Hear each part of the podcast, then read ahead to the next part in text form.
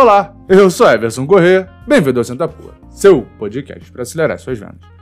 Bom, no programa de hoje, estou de volta aqui com o meu mapa mental, no caderno, é, e o tema da aula hoje é varejo. Aula lá no MBA da PUC, aula com o Rony Mesler, fundador da Reserva, e com a professora Stefania Almeida. Cara, a aula de sobre varejo, eu vou ser bem sincero, varejo não é um assunto que me interessa muito, não é algo que eu que eu goste muito, porque eu nunca trabalhei no varejo e apesar de existir a possibilidade de venda B2B no varejo, normal, né, quando a indústria vende para uma loja, não é o tipo de venda que é a que eu sou fã ou que eu sou especialista. Eu gosto mesmo de venda complexa, não de venda transacional. Mas enfim, eu achei que não ia gostar da aula, exatamente por esse motivo, né? Por não ser muito a minha praia, mas pelo contrário, foi muito bom porque o Rony, cara, o cara é muito bom. O cara realmente. Você sabe, você percebe que o cara tem amor pelo que ele tá falando, pelo que ele tá dizendo, pelo que ele tá fazendo em poucos minutos de convivência. O cara tem muita paixão pelo que ele faz e ele realmente acredita no que ele entrega. E isso é muito legal, você ter uma pessoa que acredita de verdade no próprio trabalho e, enfim, toca a empresa dessa forma. Enfim, de novo, só para resumir, a ideia aqui não é reproduzir a aula, então se você quer é, pegar bem, entender o que foi visto, você tem que assistir a aula, não tem jeito, tem que ir lá contratar o, o MBA. Por outro lado, é trazer uma visão geral do que foi discutido na aula. Pensa que é uma aula de, sei lá, 6 horas, 7 horas de conteúdo, resumido num vídeo de 15, 20, 30 minutos. Não tem como ser completo. Beleza? Então vamos lá. Um, um, um, o início da aula do Rony eu acho que é legal, porque ele diz quando ele montou as lojas da reserva e ele começou a fazer o treinamento com os vendedores, ele, a primeira coisa que você pensa é: vou contratar um treinamento de mercado. E ele percebeu que é, é, os treinamentos colocavam o vendedor como num degrau abaixo em relação ao cliente. Não como se o vendedor estivesse ali fazendo o trabalho dele, de fazer a venda. Uma venda com propósito, de ver, na verdade, só empurrando a venda ou o produto no cliente. E ele percebeu que isso não motiva o vendedor e muito em função disso, até hoje há muito preconceito em relação à profissão de vendedor especialmente quando você é vendedor de fato. Quem trabalha na área de vendas complexas, assim, assim como eu, sabe que esse termo ele nem é utilizado, vendedor. Nós somos gerente de contas, executivo de relacionamento, é, sei lá, consultor de negócios.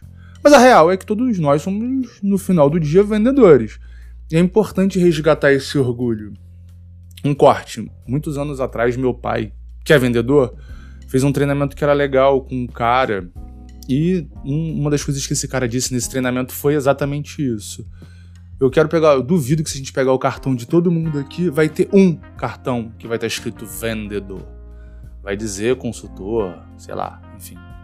É porque não há o orgulho na profissão. É como se ser vendedor é, é, é uma profissão menor. E isso é ruim, porque meio que por isso que há, há, há aquela máxima né, de que vendedor meio que não nasce vendedor. O cara não deu certo em nada e acabou virando vendedor. Enfim, voltando aqui para a aula. E ele fala que ele desenvolveu um treinamento em que ele coloca o vendedor como parte da entrega de propósito.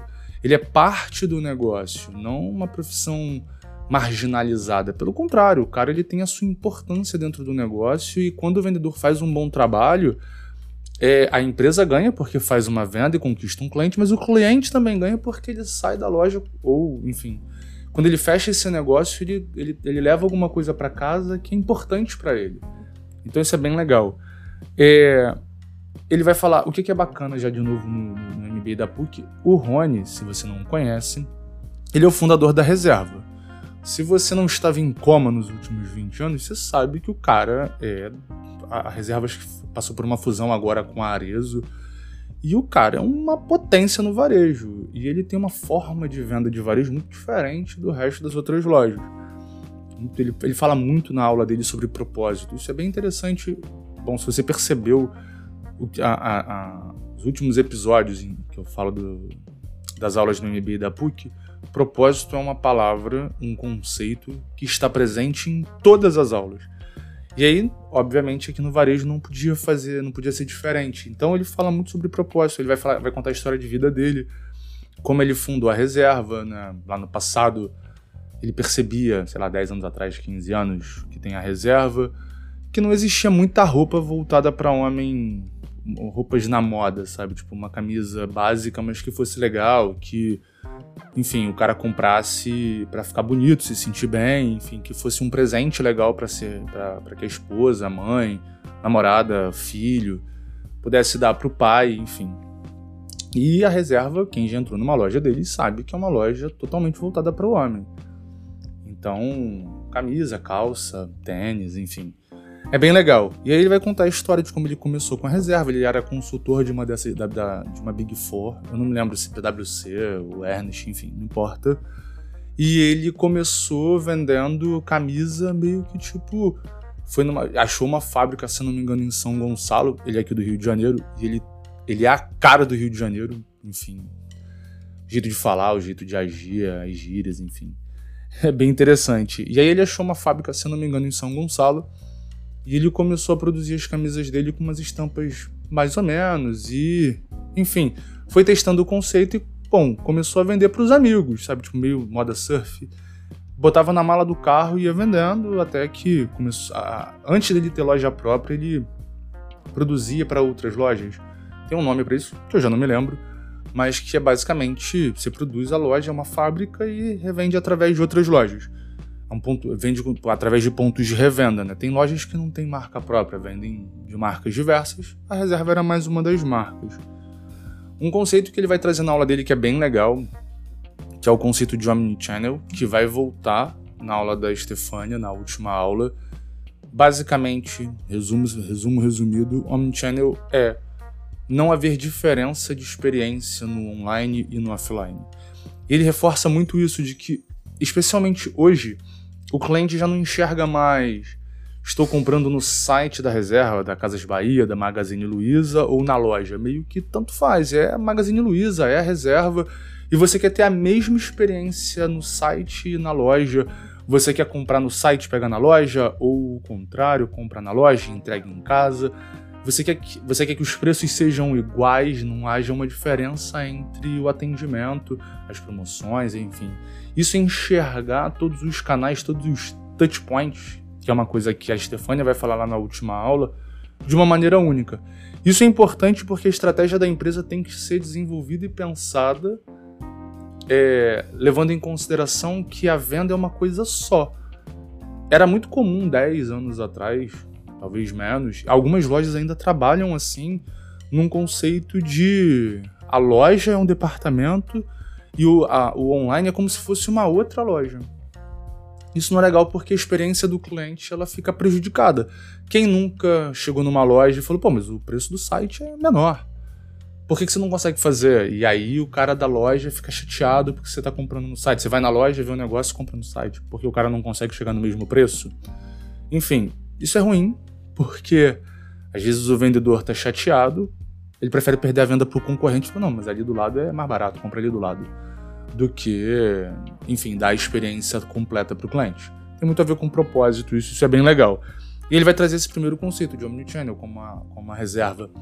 Trabalha dessa forma, de a experiência do cliente ela acontece independente de estar tá na, na loja física ou no online. Isso é bem legal. Ele vai falar do novo ciclo do varejo. Bom, você não sabe o que é varejo, né? Varejo é a loja. Você vai comprar ali uma, uma, duas, três peças. Varejo é isso, atacado é quando você compra em quantidade. Você vai comprar, sei lá, 100 camisas. Basicamente é isso. Mas enfim, o novo ciclo do varejo são os três P's, né? Quem não lembra do lado dos quatro P's do Kotler para no marketing, ele vai falar dos três P's para o novo ciclo do varejo. Produto incrível, isso significa que não dá mais para o teu, teu produto ser qualquer coisa, porque senão você está ferrado. Você vai concorrer com quem tiver o menor preço vai levar se o produto for igual. Então o produto ele tem que ser muito bom, tem que ser diferente, não só bom de qualidade, mas ele tem que trazer alguma coisa diferente. Tem que ter a tua marca tem que ter propósito, não dá para tua marca ser só mais uma. E aí é por isso que você vê hoje em dia muita empresa com historinha, sabe? Até tem a, muita história e pouco produto? Meio que é isso. Empresa que inventa história, que tem uma história de vida que não é de verdade. Mas enfim, ter propósito conecta com a marca. Então você perde menos clientes. Isso é bem legal. E preço, obviamente. E aqui veja bem, não é o menor preço, mas o preço ele tem que ser compatível com o que você está vendendo. Ele não pode ser completamente deslocado do produto. Não dá pra você pagar tipo mil reais numa camisa. Apesar de ter gente que vende, tá? Eu sei porque minha cunhada tinha uma loja de roupa e ela vendia. O que eu sempre achei muito doido pagar mil reais numa camisa de malha. É, se eu tiver competência, eu vou colocar um conceito que ele traz. Quem tiver no YouTube vai ver o conceito de cauda longa. Não sei se você já ouviu isso, mas basicamente você tem um mercado, você tem os teus produtos que são os que vendem mais, e você tem produtos que vendem menos. Normal. E a gente. A, a tendência é que a loja foque nos produtos que vendem mais. Isso aqui é importante. E aí isso serve para loja ou para analisar negócio os negócios que vendem mais também tem mais concorrente, tem mais gente trabalhando naquele lugar. Meio que se você pensar, por exemplo, restaurante. Pô, pizza, pizza, hambúrguer são produtos top, são produtos A. Que todo mundo conhece, todo mundo consome. Numa família normal se come pizza ou hambúrguer pelo menos uma vez por mês. Algumas famílias comem pizza toda semana. E é por isso que você tem uma concorrência absurda. Tem um milhão de pizzarias espalhadas aí pelo, pela, na sua cidade. Se você for, pelo menos aqui no meu bairro, assim, num, num raio de, sei lá, um quilômetro, deve ter umas 50 pizzarias. Sem brincadeira, tem pizzaria pra caramba. Se colocar no iFood pizza, vai vir milhares. É... Mas existem produtos que têm uma demanda muito menor. São menos comentados, são menos buscados. Sei lá, por exemplo, comida tailandesa Pô, quantas vezes você come comida tailandesa por ano? Talvez uma, talvez duas. É uma coisa um pouco mais exótica. E tem gente que vai morrer sem nunca ter comido um prato de comida tailandesa. Então, esse conceito de cauda longa é, é conseguir fazer esse tipo de análise. E aí pode ser por negócio ou dentro da tua loja analisando os produtos. Quais são os produtos que têm mais saída e os produtos que vão vender menos. E é legal que quando você conhece bem e sabe bem tecnologia para te ajudar, a entender qual o comportamento dos produtos, você consegue atender inclusive aquele produto que vende menos. É um produto que vende menos, mas você consegue cobrar um pouco mais porque também tem pouca concorrência, tem pouca gente atuando nesse mercado. Você paga 60 reais numa pizza, que dá para duas, três pessoas, quatro pessoas comerem, mas você vai comer num restaurante de comida tailandesa e é tipo 50 reais um prato para uma pessoa. Então o valor agregado, ou quanto você pode cobrar, é muito mais porque meio que, pô, você quer comer comida tailandesa, tem só um ou dois restaurantes numa cidade grande como o Rio de Janeiro. Então isso é legal quando você consegue entender isso. E aí há outros conceitos, outras formas de atuação do varejo hoje, em que você consegue atuar mesmo em mercados que são relativamente pequenos ou muito nichados, com qualidade e conseguir tirar mais grana desse lugar. Por isso é legal. É, ele, vai ele vai falar um pouco sobre persona para a loja, persona para o varejo, então, conceito primeiro para você entender o que é persona. Persona é o teu cliente ideal. É quem você imagina que, que tem todos os requisitos para comprar o teu produto. Então, por exemplo, pô, o cara da reserva é um homem que se importa com a forma como se veste, classe média, que pode gastar até tantos reais numa, numa peça de roupa. Por exemplo, esse é o cliente, essa é a persona da reserva. Ou tem que ser uma pessoa que valoriza a marca, bah, bah, bah, bah, bah. Ou mulher casada, bah, bah, bah, bah, mãe que tem uma condição X, Y, Z. Enfim, definir a persona é muito importante porque toda a comunicação da empresa e todo o treinamento do, do time de vendas ele vai estar voltado para atender essa persona, dirigir a mensagem de maneira que seja clara para a persona da empresa, não para todo mundo. Isso é uma coisa importante, isso não vale só para o varejo, isso vale para qualquer negócio não dá para as empresas continuarem treinando os vendedores e se posicionando como se o mercado fosse todas as empresas. O mercado não são todas as empresas. O mercado é um, ele é nichado. Entender a persona, definir a persona, vai dar a possibilidade de entregar uma mensagem mais coerente para o teu cliente. enfim, ele vai, ele vai, ele fala mais um pouco sobre tendência de varejo, como as lojas vão se comportar, porque as lojas, algumas lojas estão sumindo apesar dele ter uma, uma rede de lojas próprias, ele continua trabalhando com revenda, então você continua encontrando reserva é, em outras lojas. E é legal porque ele diz que ele nunca abandonou esse tipo de, de negócio porque continua sendo um bom motor de vendas. Ele consegue atingir públicos que ele é, não conseguiria atingir com tanta velocidade se ele dependesse só da venda própria. Isso é bem legal. É... Uma coisa que é legal do Rony, e aí agora falando um pouco menos das tendências do varejo e sobre como se comporta o cliente, ele fala muito sobre o endomarketing, sobre o que existe dentro de casa. Comunicação com o vendedor, como ele, ele bonifica o vendedor, como ele motiva, como propósito para ele é uma coisa muito importante. E aí ele vai contar um case.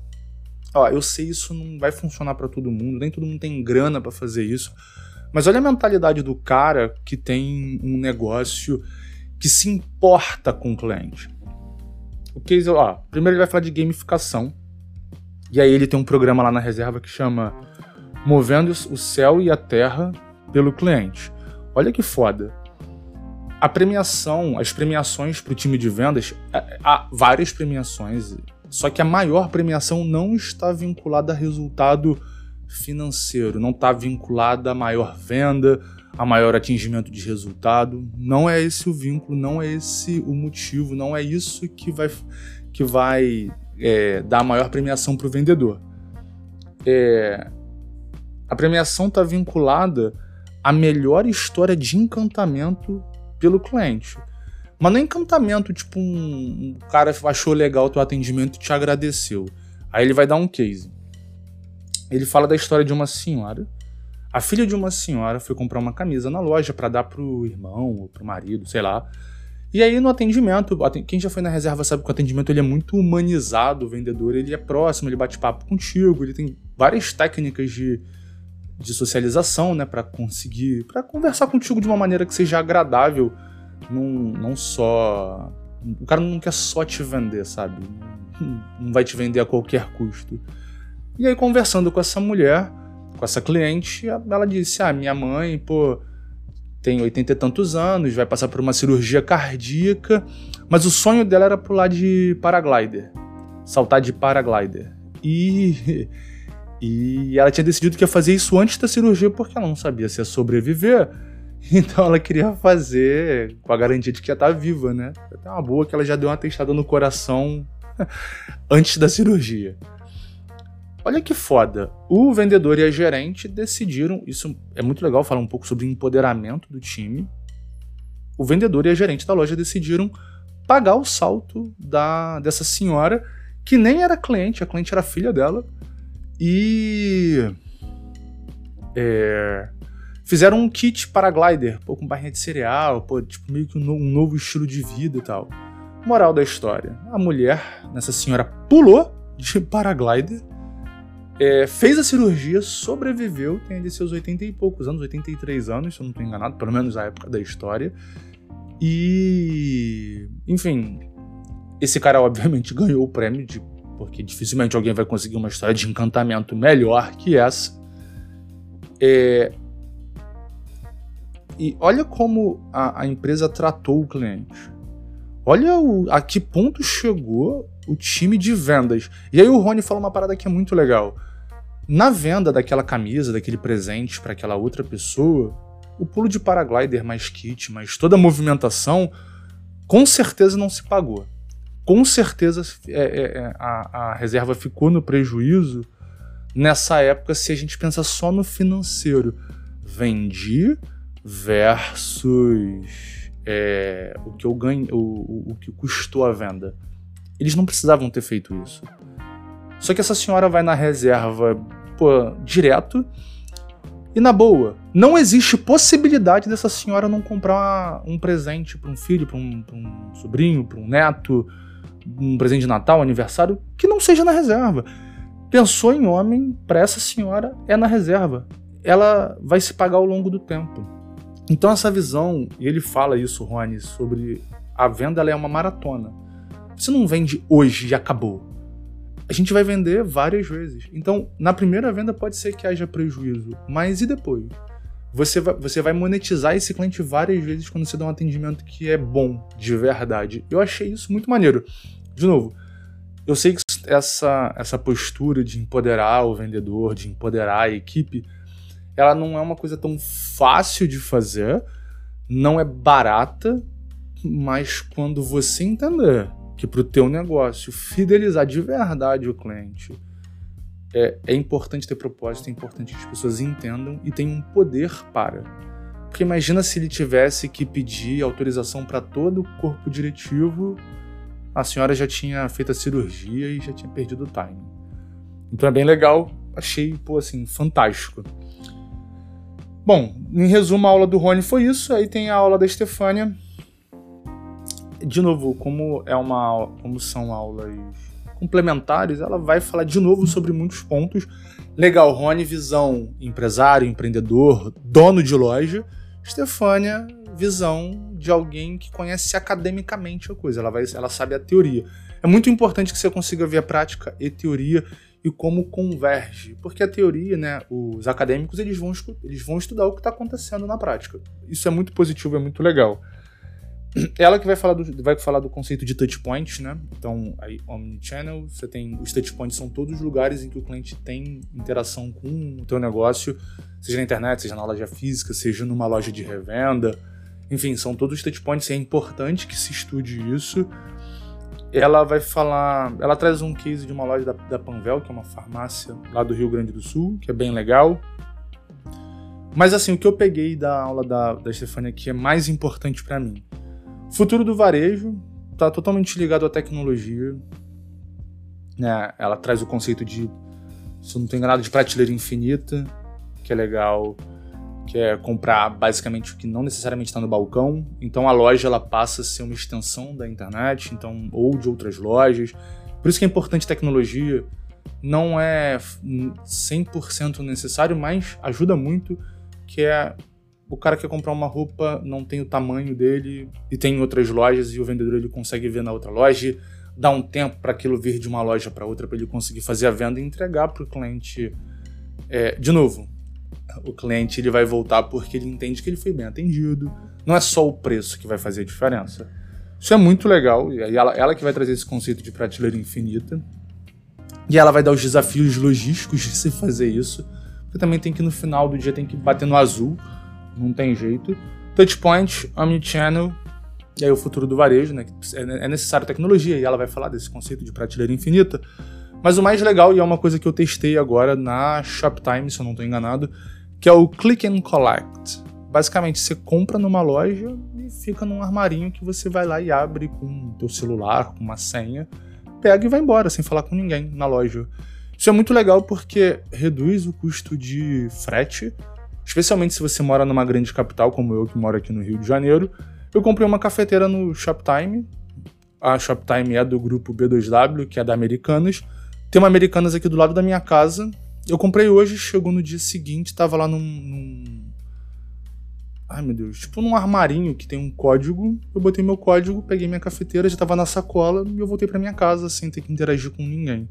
Isso foi muito legal muito legal quando você pensa em varejo. Como isso reduz os custos de frete, porque eu não paguei frete porque já, já existe né, na, na logística a vinda do galpão, né, dos CDs para as lojas. Então foi só incluir o meu produto ali, então não, o meu frete foi de graça. Se fosse entregar na minha casa, ia custar, sei lá, mais uns 10 reais.